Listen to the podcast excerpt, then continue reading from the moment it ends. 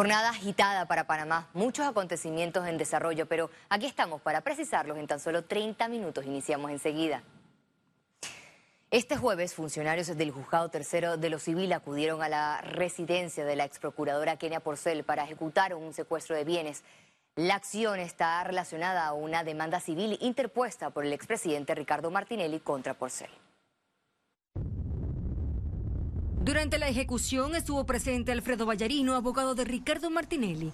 Vallarino acusó a la ex procuradora de daños y perjuicios contra su defendido y enumeró los bienes secuestrados. Eso viene a raíz de algunos señalamientos hechos por la señora Kenia Porcel en el sentido de que él era culpable de, que eh, le tenían probado cuatro delitos y su vinculación, de otros comentarios y de otras publicaciones realizadas eh, que debo aclarar que ella, a pesar de haber sido procuradora, estos elementos los ha hecho como ciudadana común. Es decir, ser procuradora o ser funcionario público no le permite a alguien irle a meter un batazo a su carro, por ejemplo.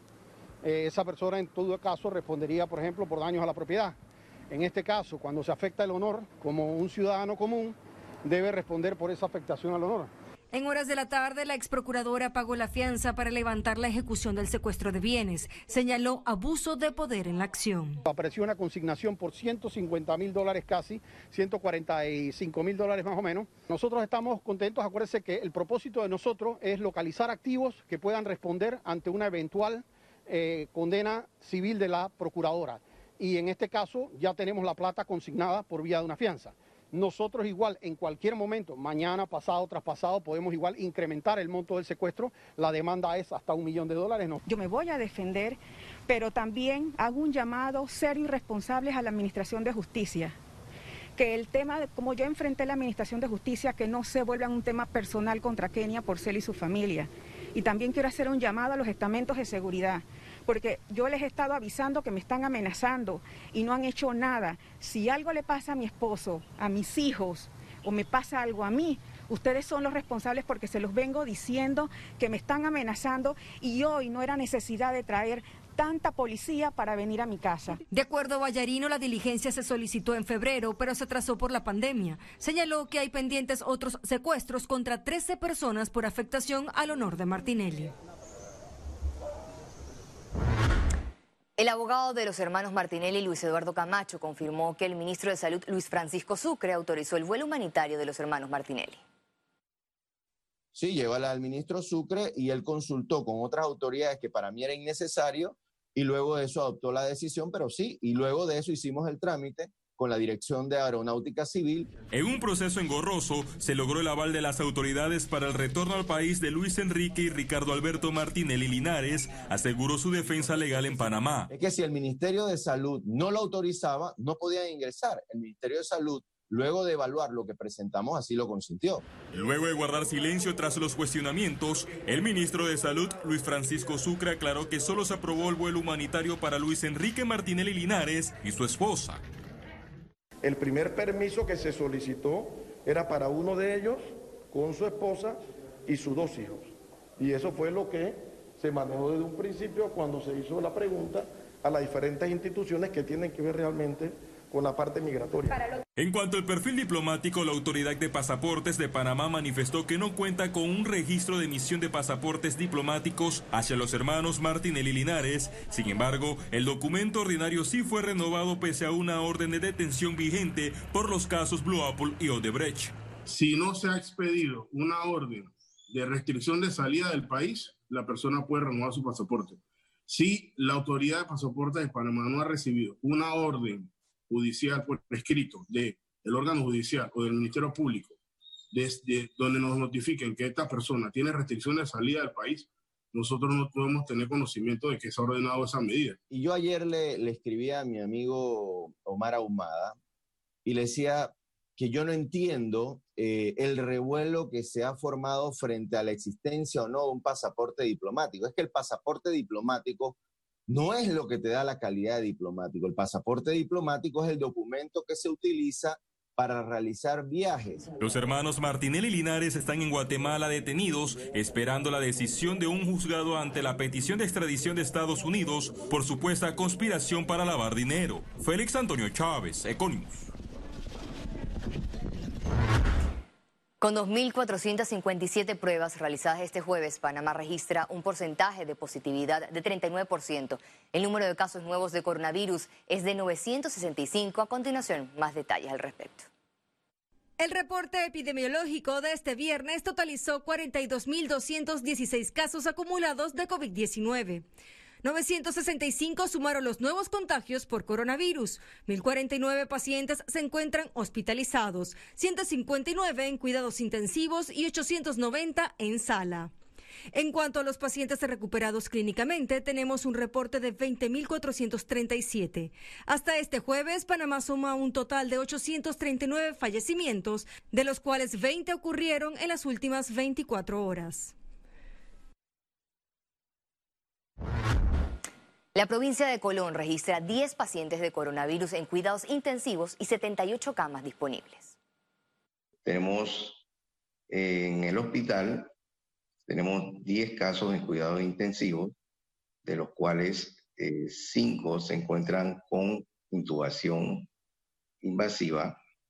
Tenemos 78 camas disponibles para COVID, entre esas tenemos 11 camas eh, para uso intensivo. Tenemos 58 pacientes eh, en total con, con COVID en el hospital. Este jueves, el Ministerio de Salud instaló el Centro de Trazabilidad de la Región Metropolitana de Salud, al igual como lo han hecho en más de tres regiones de salud, las autoridades médicas buscan mejorar al seguimiento de los casos positivos en los corregimientos del Distrito Capital como una estrategia con el Ministerio de Desarrollo Social, el Ministerio de Seguridad, entre otras instituciones. Esta sede en Balboa será el Centro de Operaciones Central que fiscalizará el impacto, el RT de propagación en los corregimientos y el monitoreo a las familias afectadas. El presidente Laurentino Cortizo participó este jueves de la instalación de una mesa de compras interinstitucional entre la Caja de Seguro Social, el Ministerio de Salud y la Dirección General de Contrataciones Públicas. El objetivo es garantizar la adquisición del equipo necesario para continuar salvando vidas a precios razonables en medio de la pandemia que vive el país. El presidente Cortizo exhortó a los miembros de la mesa interinstitucional de compras a hacer su trabajo de forma responsable porque en la lucha contra el virus Panamá tiene que estar hasta tres pasos delante para salvar vidas. Economía. La Asamblea Nacional aprobó en tercer debate el proyecto de Tratado de Libre Comercio con Corea. Los diputados avalaron el proyecto con 46 votos en medio de sesiones virtuales. Esta iniciativa legislativa fue presentada por el ministro de Comercio e Industrias en abril pasado y busca impulsar la inversión, el comercio, la cooperación y la transferencia tecnológica con el país asiático. La caja de ahorros está lista para iniciar trámites de financiamiento a pymes y préstamos para viviendas. El Banco de la Familia Panameña y atendiendo los sectores más nobles de nuestra sociedad. La Caja de Ahorros concretó financiamiento de 400 millones de dólares con Citi y BBVA para la reactivación económica del país. Y los fondos ya están pues, en el último proceso. Nosotros aspiramos que en 10 días eh, hábiles tenemos disponibilidad de los fondos, de suerte que los panameños desde ya pueden empezar a hacer sus solicitudes porque esto es un trámite que lleva un par de días, de suerte que hoy día podemos empezar a recibir sus solicitudes y con el trámite natural ya tendremos posibilidades de desembolsar en las próximas dos o tres semanas. Se tratan de 250 millones de dólares para que panameños adquieran su primer hogar de interés preferencial. Los requisitos para la obtención de ese financiamiento son básicamente los mismos que utilizamos eh, para el resto de, nuestra cartera hipotecaria, que son los requisitos eh, estándares usuales de la plaza, muy competitivos, muy flexibles y acorde a nuestros tiempos. Obviamente sí es importante destacar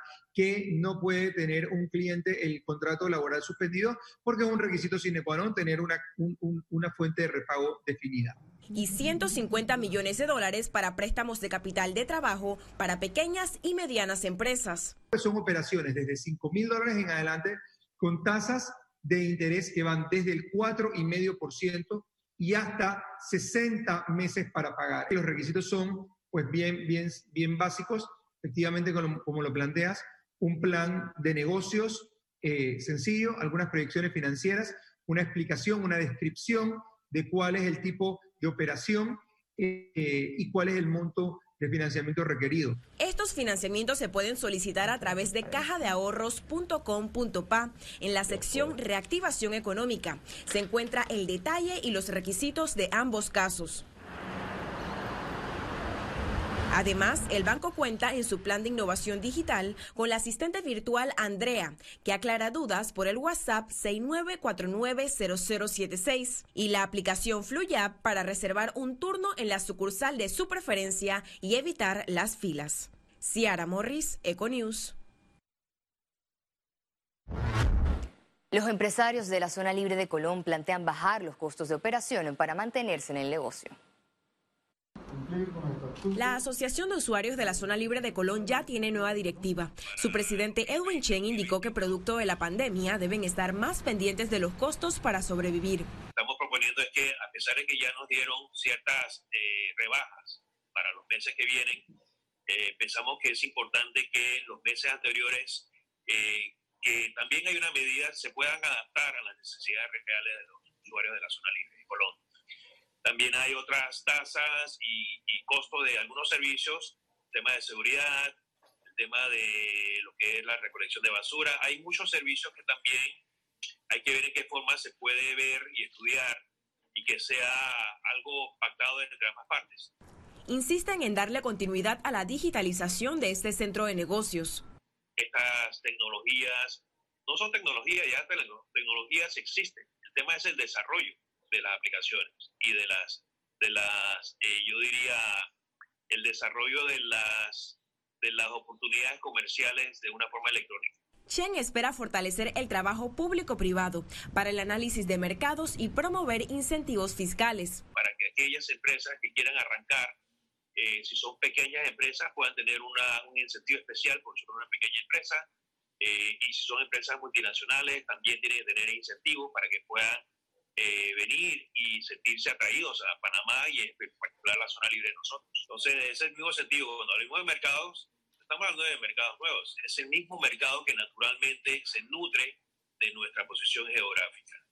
Entonces, la idea aquí es siempre estar pendiente de qué mercados están abriendo sus fronteras con el tema del COVID y luego qué países eh, tienen una tendrán o no tienen alguna restricción aduanera que también nos imposibilita el comercio. La zona libre de Colón tiene más de 70 años en el comercio mundial. Requiere hoy inversión en infraestructura e innovación para su supervivencia.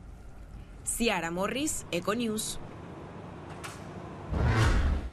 El alquiler del astillero de Balboa se convirtió en la apuesta de reactivación económica de la Autoridad Marítima de Panamá por los ingresos y generación de empleos. Estamos trabajando en una figura de como un alquiler de espacio de área del astillero de Balboa que tiene ya dos años de estar paralizado. Este astillero genera muchas plazas de empleo. Inicialmente podríamos estar hablando de entre 300 y 500 plazas de trabajo. Y una vez el astillero esté culminado eh, en su etapa, los tres diques funcionando, genera hasta 5.000 plazas de empleo. La Superintendencia de Bancos de Panamá informó que el centro bancario se mantiene estable y con liquidez en medio de la pandemia. En un comunicado, el, regulador informó que en mayo 2020 las utilidades del centro bancario alcanzaron 610.4 millones de dólares, lo que representa una contracción de 20.3% respecto al mismo periodo del 2019. Además, los activos se mantienen en una tendencia estable con un total de 128.819 millones de dólares, que representa aumento de 0.6% respecto al cierre de abril 2020.